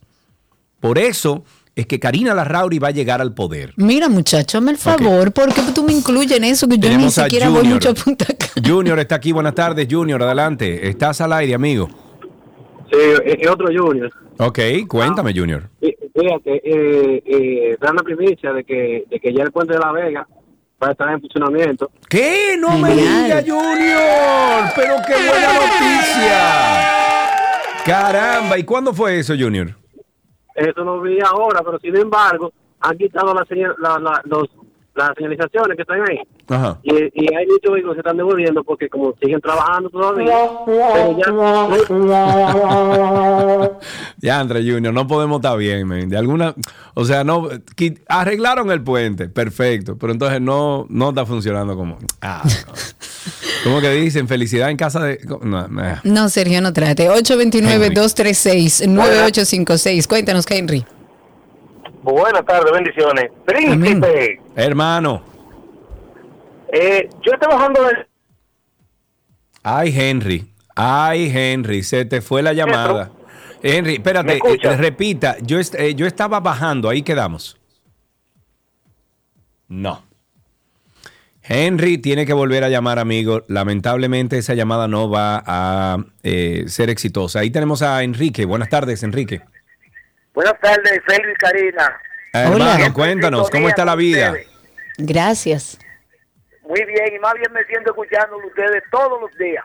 Amén, Gracias. como debe ser. Eh, Usted está en la romana, me, me- eh, recuerdo, ¿verdad? Sí, sí, yo soy romanense. Ah, pero ¿y cómo está la romana con este calor? Porque aquí Nos Punta vemos Cana mañana. no estamos. Está haciendo mucha calor, de verdad que sí, pero sabe que la romana es un pueblo un poco tranquilo, sí, como siempre. Ujú. Señores, a veces yo escucho la gente protestando y que con la factura muy elevada, la factura eléctrica, Ajá. y yo les puedo decir, Mm. aquí en el sector que yo vivo, yo tengo luz 24 horas durante ya mucho tiempo, eh, que la luz no se va. Pero Y lo la factura no me llega así tan cara. Ah, pero tú eres de los privilegiados, entonces, Enrique, date por pecho.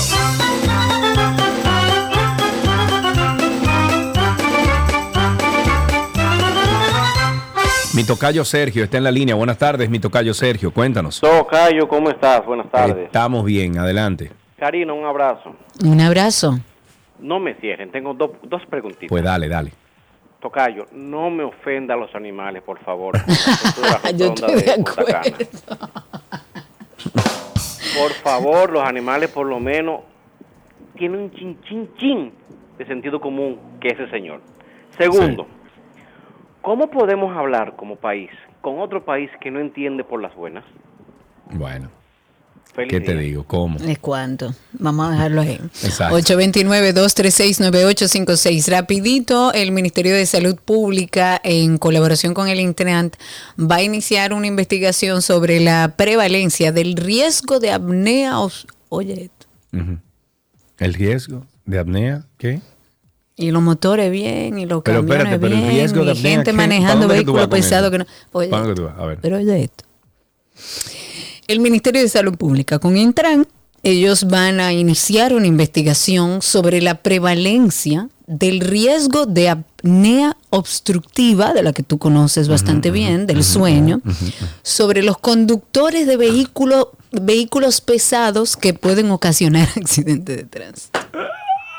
Señores, yo creo que yo creo que hay buena intención, pero estamos yéndonos como por lugares que yo no entiendo, por lo menos yo no entiendo qué van a aportar o, o- no es la forma lógica de hacer las cosas a mi entender, porque usted no puede hablar de semáforos inteligentes cuando usted tiene 3 millones de motoristas que no respetan un semáforo.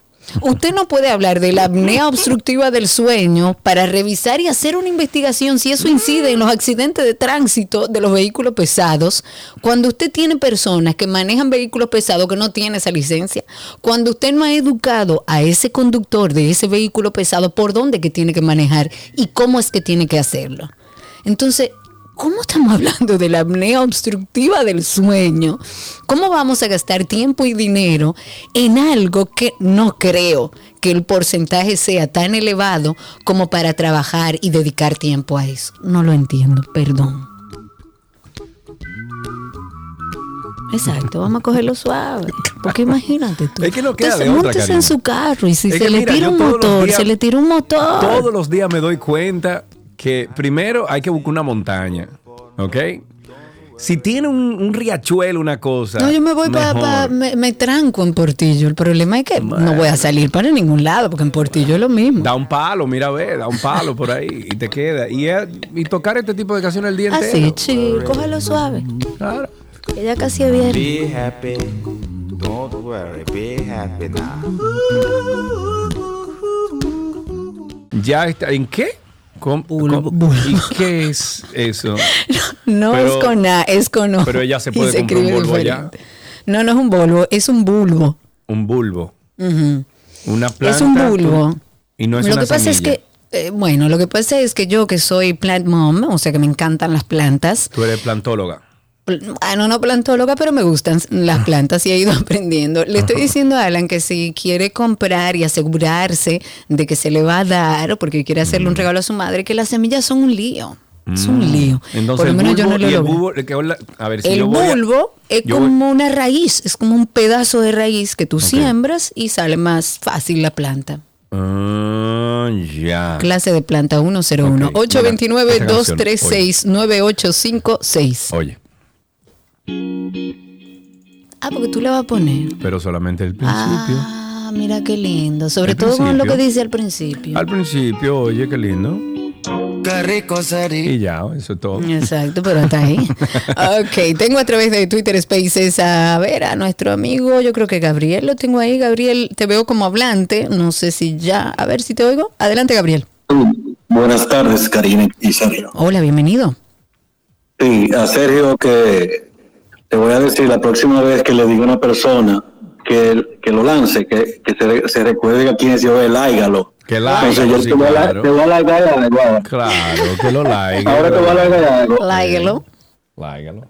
Karina, eh, se, te, se te olvidó mencionar en el tema de los conductores de ve- vehículos pesados que hay muchos conductores que no tienen la edad para estar conscientes. Ni edad, ni la No es- licencia, ni la capacidad. No, no es tanto que sea viejo, Ah, sino no, señores, pero ustedes están acabando con medio parque vehicular, entonces manejen ustedes. No, ustedes no, no, no, no, no, no, no es una mentira, y no es un O sea, ataque, Emanuel es una realidad que estamos del, par- viviendo. del parque vehicular de este país. Digo, no es Manuel, Manuel, es ¿quién está ahí? Gabriel, es Gabriel. perdón, Gabriel, Gabriel, eh, pero ¿y qué fue? Ahora Cuéntame. sí, dime. No, que le digo que a pesar de que no tienen las condiciones, es la edad también. Hay muchos muchachitos manejando esos camiones. Sí, es verdad, usted tiene razón, o sea, no hay control en las cosas básicas. Imagínese usted ahora levantar una investigación para averiguar si la apnea del sueño está causando accidentes en nuestro país. Por favor, 829-236-9856. Cuéntenos cómo está la calle, el tránsito y el circo. Ahí está Emanuel en la línea. Tenemos dos llamadas, Emanuel y Julio. Vamos a empezar con Emanuel, que tiene ratito esperando. Adelante, Emanuel. Buenas tardes. Saludos. Otra vez, Biantini, Evarito Morales. Ay, estos colegios, por el amor de Dios, esos colegios al mediodía, por Dios. Emanuel, Emanuel, mira, ¿cuántos años tú tienes pasando por ahí y viendo ese problema? No, la vida entera. Pues tú te hiciste, pues tú, tú- tú te contestaste tú mismo, Manuel.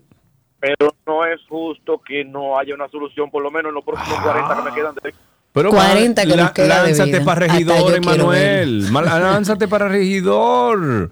Mira tú, eso es una que no- posición que a mí me gustaría. Claro. Dentro de ti, que no la pagas. Tú, esa sí me gusta, Esa mándamela. es linda, ¿verdad que sí? Mándamela. Hay tantas cosas en tu corazón y no las vencí. Mándamela. Soy Manuel Medrano, eso se llama Hay una luz dentro de ti. Lindo, lindo, lindo. Qué bella canción, hombre. caramba. 829-236-9856. Creo que está Julio. Julio, Julio ahí en la línea. Buenas tardes, Julio, adelante. Buenas, ¿cómo están ustedes? Estamos bien, amigo, aquí poniendo eh, Vivo musiquita para nómina, mi hermano. poniendo musiquita aquí a ver si, si los ayudamos a ustedes. Cuéntanos. Respuesta a Karina específicamente. Ajá. Karina, dejémonos hacer soy yo. Los, ton- los tontos con P. La cosa es la necia. Hay alguna compañerito, compañerito, que Pero se que inventó claro. una charla. Una Es- charla y le damos unos cuartos por eso. Y ya.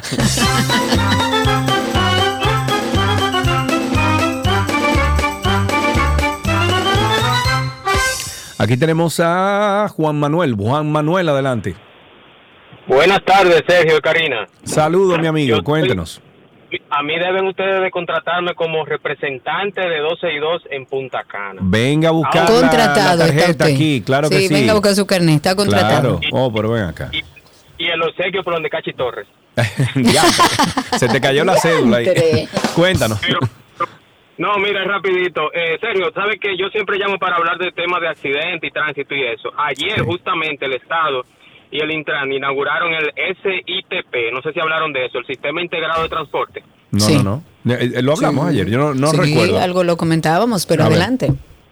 Sí, pero yo lo que quería saber es que se habló de expansión del metro, de guagua, de monorriel, de todo, pero ¿se hablará o se pensará en corregir el tema de los motoristas?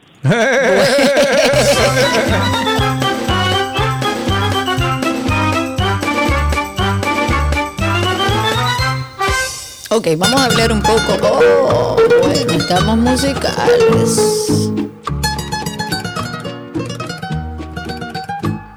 Tus besos se llegaron a recrear aquí en mi boca. Coge ahí. Esos son los panchos. Tú estás como en amarga, no es viernes No, no, no, no, todavía, no, Sergio. para nada. En amargue, pero tú estás loca. Oye, ¿en qué yo estoy? Oye, oye. Oye, Oh, ok, ok. ¿Tú no Ok, esa abor- canción? No, claro que no la no, conozco, no, no, me interesa en absoluto. El, ¿Qué? Por cultura para- general, Karina. Eh, bueno, pero uno también tiene que limitarse a ver las cosas y escuchar las cosas que le gusten. Déjame hablar, por favor. Eh, iba a ampliar un poco sobre lo que planteaba nuestro oyente. El gobierno presentó ayer el Sistema Integrado de Transporte para Santo Domingo. Esto es una iniciativa que, tal como decía nuestro oyente, integra todas las nuevas modalidades de transporte que eh, según lo que dijeron, hace un recorrido de unos 50, 51 kilómetros y que junto con los sistemas masivos, entonces van a sumar 70 kilómetros. Esto de acuerdo a lo que dijo... eh, dijeron las autoridades y va a permitir conectar Santo Domingo y San Cristóbal con la capital. Esto fue un acto que estuvo, de hecho, el presidente de la República. Se explicó que de los más de 3 millones de usuarios de transporte de Santo Domingo, solo 436 mil utilizan el metro, el teleférico y la ONSA. Sin embargo, el, el objetivo del gobierno es, eh, o la idea es promover el sistema masivo de transporte para reducir la congestión del tránsito, que ojalá pudiéramos hacerlo y tener un sistema público de transporte integrado que uno pueda, sin- bueno, mi hijo estuvo de viaje y dijo, una de las cosas que más disfruté, aunque él no es muy amante de los Estados Unidos, me dijo, disfruté tener la libertad de un sistema público de transporte que yo podía moverme a cualquier lado de manera simple, que todavía no contamos con eso aquí. Pero es buena la preocupación de nuestro oyente que dice todo muy bien, todo muy bien, y lo, con los motores, ¿qué hacemos? Exactamente. Tenemos dos llamaditas aquí. Tenemos a Ramón primero. Buenas tardes, Ramón. Adelante. Buenas tardes. Adelante, mi Eh, querido. yo quisiera hacer una, hacer, hacer una sugerencia a nuestras Fuerzas Armadas.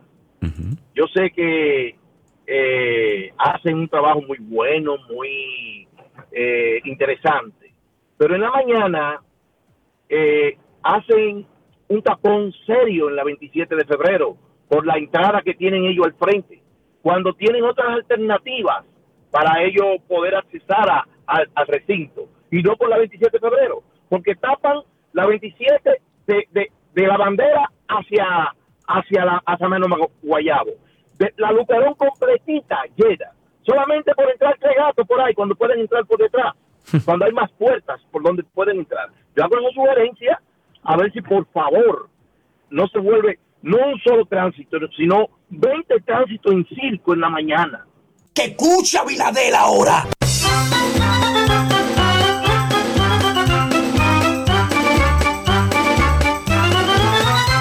Finalizamos con Henry. Está en la línea. Buenas tardes, Henry. Adelante. Adelante todo, sí, viendo el sueño del transporte y la solución, parece que Hugo empezar, empezó su gobierno prometiendo y lo va a terminar prometiendo. Ay, Dios.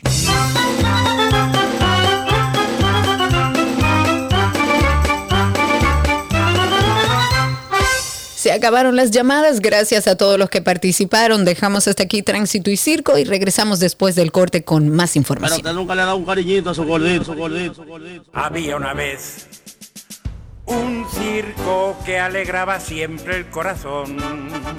Sin temer jamás al frío o al calor, el circo daba siempre su función.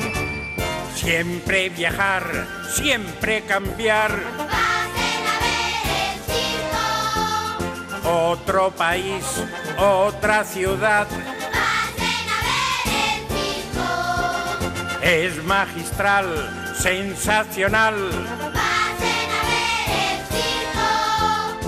Somos felices al conseguir a un niño hacer reír.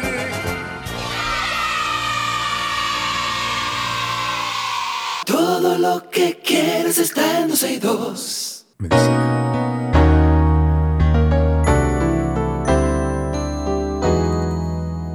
Estamos en nuestro segmento de medicina y como cada vez, o bueno, la mayoría de las veces que tenemos este segmento, invitamos a nuestra querida doctora Yori Roque Jiménez. Ella es infectóloga e internista del Hospital Metropolitano de Santiago. Con ella, bueno, vamos a hablar de las últimas actualizaciones del mundo de la medicina. Yori, ¿cómo estás? Muy bien, y cuenten ustedes cómo están. Demasiado tiempo sin hablar contigo. Estuve por Argentina. Ah, che, Eh, locura. oh, pero ¿qué pero haces, entonces, loca? ¿por qué, ¿por qué no hablas como, como Argentina? A ver. No, no, jamás. Pero lo, comento porque me encantó y realmente eso es un viaje que debe hacerse. Sí, Ay. Argentina es chévere, muy, muy lindo. Y además Sí, ir ahora a comer y beber es una cosa Claro, ridículamente barata. Para nosotros. Para nosotros. Ridículamente. Sí. Ridículamente. Sí, sí, sí. Así, así como lo decimos, ridículo. Bueno, pero dejen de hablar de Argentina. Vamos a hablar del dengue. ¿Qué es lo que hay con el dengue, mi querida doctora?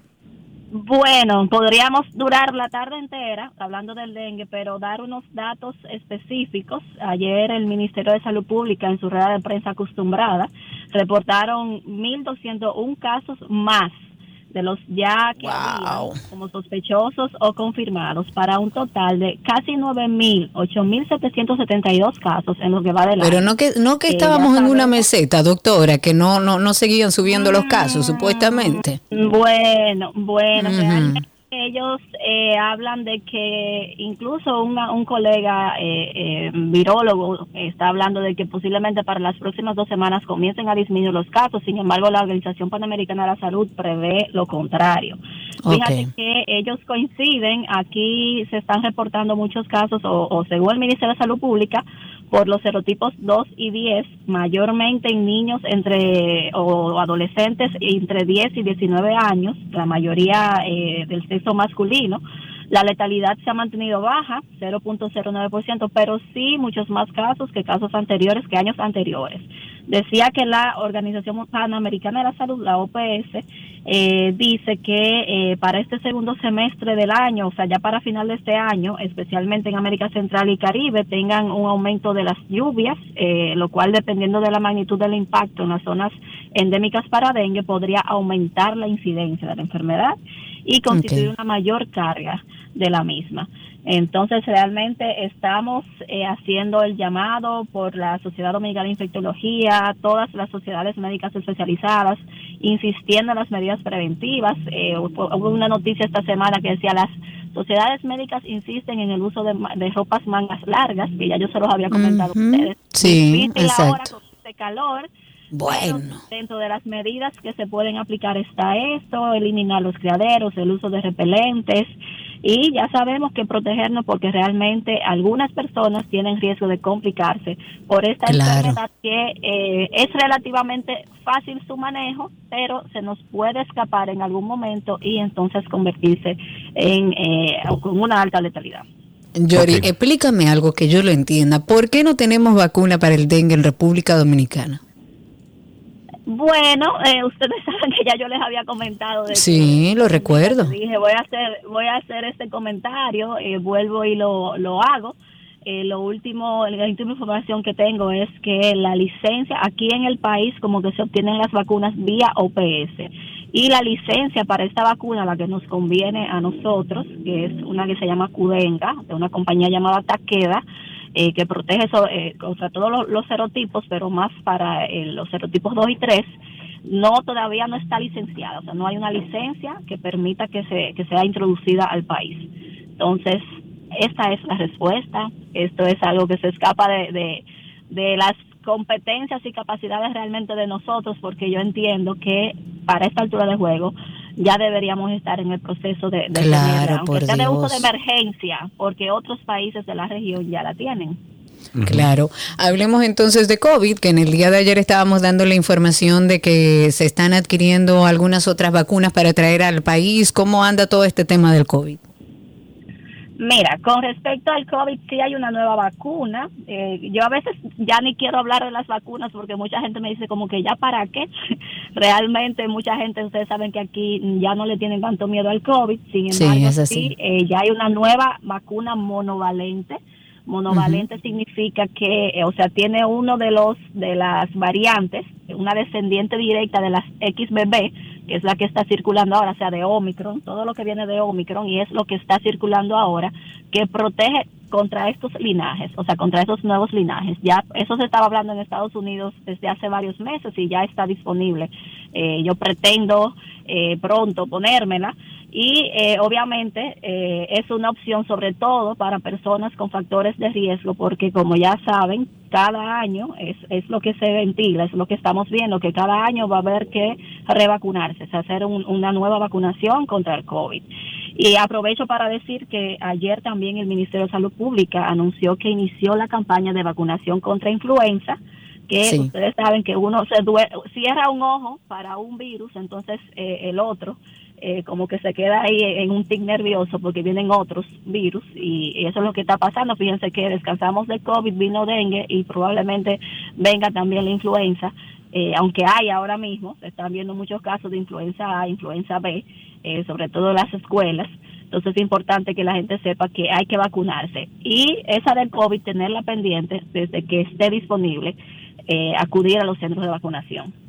Estuvimos leyendo el otro día, eh, doctora, sobre un implante, creo que fue Elon Musk y la compañía de él, que ha desarrollado, desarrollado un implante para personas que quieran recuperar o necesiten recuperar su movilidad. Es un implante que va como en, en la misma cabeza, en el cerebro eh, eh, directamente. ¿Sabe usted algo de eso? Oye, eso es realmente revolucionario totalmente porque eh, ayer justamente se reportó sobre los resultados en un ciudadano suizo de 46 años que había quedado paralítico en sus brazos y manos eh, por haber sufrido una caída eh, sobre el hielo. Obviamente sospecho que, eh, me imagino que una lesión a nivel de la cervical, en la columna cervical, y que ha recuperado algo de movimiento porque recibió un implante cerebral eh, que utiliza inteligencia artificial, por lo menos algo bueno que vamos viendo. Bueno, muchas cosas buenas de la inteligencia artificial, pero hay algo aquí muy, muy bueno. Este chip lo que hace es que lee los pensamientos de la persona, las intenciones que tiene esta persona de moverse, entonces Oh, los Dios. transfiere a otro chip en el abdomen y este otro chip en el abdomen hace que se estimulen los músculos necesarios para producir los movimientos adecuados para movilizarse. O sea, es todo revolucionario. Hasta ahora eh, no es el primer caso, ya se había eh, reportado los movimientos en los brazos en otro hombre, eh, un neerlandés de 40 años que está caminando de nuevo eh, gracias a un implante de- muy similar también y también otro en Nueva York que también recuperó eh, movilidad por un implante similar, o sea que es algo sumamente revolucionario, no solamente para eh, personas que han eh, sido por accidente o demás, sino otras enfermedades neurológicas inflamatorias que también eh, llevan a, a paraplejías o eh, cuadraplejías, que son la, la- la imposibilidad de movilizarse. Muy bien. Vamos entonces a hablar sobre efectos negativos por el uso excesivo de pantallas en los niños. ¿Qué se sí. sabe? Mira, de esto siempre me gusta traer estos temas eh, porque sabemos que tenemos serios problemas en los niños y en los adolescentes con el uso de los dispositivos, los celulares, las, las tabletas y demás. Y un estudio que se presentó recientemente en una reunión de la Sociedad Europea de Endocrinología Pediátrica, está, eh, sus resultados advierten de que la continua exposición a la luz azul de estos aparatos móviles puede alterar los niveles hormonales en las últimas fases de la infancia y aumentar el riesgo de adelanto de la pubertad. Escuchen bien esto. Wow. Ellos utilizaron en un estudio una población de ratas hembra, la dividieron en tres grupos. A un grupo lo expusieron a los ciclos de luz normales, los de la noche y el día, y a otros dos a seis horas de luz azul y otro grupo a 12 horas. Entonces, lo que se observó en esos dos grupos expuestos a la luz artificial fue una evidente tendencia al adelanto de la pubertad. Cuanto más larga, o sea, los que tuvieron 12, o 12 horas de exposición, pues entonces más temprana resultaba la aparición de la cascada hormonal que conduce a la madurez sexual.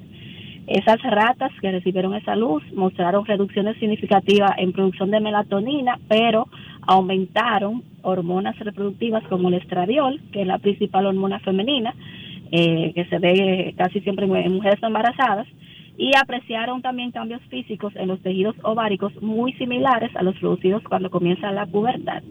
Entonces ellos eh, al final dicen que todavía no pueden decir que esto mismo sería eh, replicable en, en los humanos, pero hacen el llamado y van a continuar investigando y obviamente una base para nosotros como padres para limitar la exposición de nuestros hijos a este tipo de luz.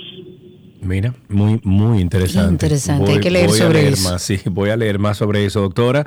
Como siempre, un abrazo. Muchísimas gracias por mantenernos al tanto de todo lo que pasa en el mundo de la medicina. Un abrazo, doctora. Cuídense mucho. ¿eh?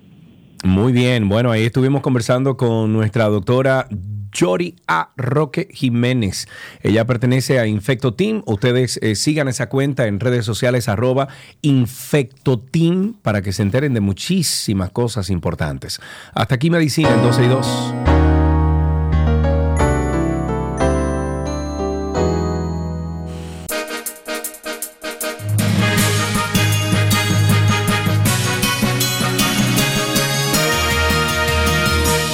Algunos titulares para despedir el programa de hoy. Los re- restos mortales de Abigail, no, Abigail Mejía fueron trasladados al Panteón de la Patria en un acto solemne encabezado por el presidente de la República, Luis Abinader, y la ministra de la Mujer, Mayra Jiménez.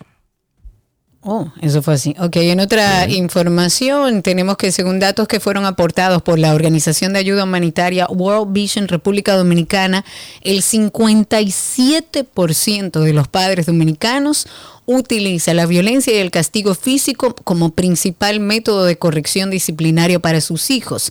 Esto pese a que solo el 8%, eh, 8% de estos lo considera necesario para educarlos. Ujú. El Senado aprueba colocar nombre de Orlando Jorge Mera al mirador de Montecristo. Me parece muy bien. Yes. Y los alcaldes de los municipios fronterizos que tienen mercados binacionales han expresado su apoyo a las medidas implementadas por el gobierno de Luis Abinader. Esto para hacerle frente a las intenciones de los grupos anarquistas que quieren desviar las aguas del río Masacre o Dajabón para provecho privado en detrimento de los productores agropecuarios de ambos países. Ángel Rafael Peralta Guzmán, conocido como Alicate, quien fue puesto en libertad por un tribunal mediante el pago de una garantía económica y la colocación de grilletes por sus vínculos en la operación Discovery, fue apresado por agentes de la Policía Nacional mediante un operativo en la zona sur de Santiago. Y finalmente, ya va antes de despedir, en este momento nos llega la información de que el Instituto Nacional de Recursos Hidráulicos inició las primeras pruebas en el sistema de bombeo del canal de riego La Vigía. Es una obra en proceso. Está rehabilitando eh, esto para contrarrestar los posibles efectos del caudal en construcción para desviar el agua del río Masacre a territorio haitiano. Mm, no entendí, Cristi, ¿qué es lo que quieres que hagamos? No, no entendí parafrasea. No, eso es viejo. Hasta Ah, aquí dejamos nuestras informaciones actualizadas. Yes.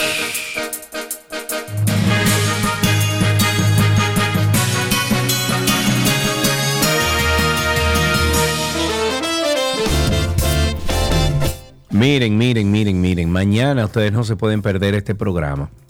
Porque mañana tenemos, hicimos con todo el amor del mundo, hicimos un especial Y bueno que está.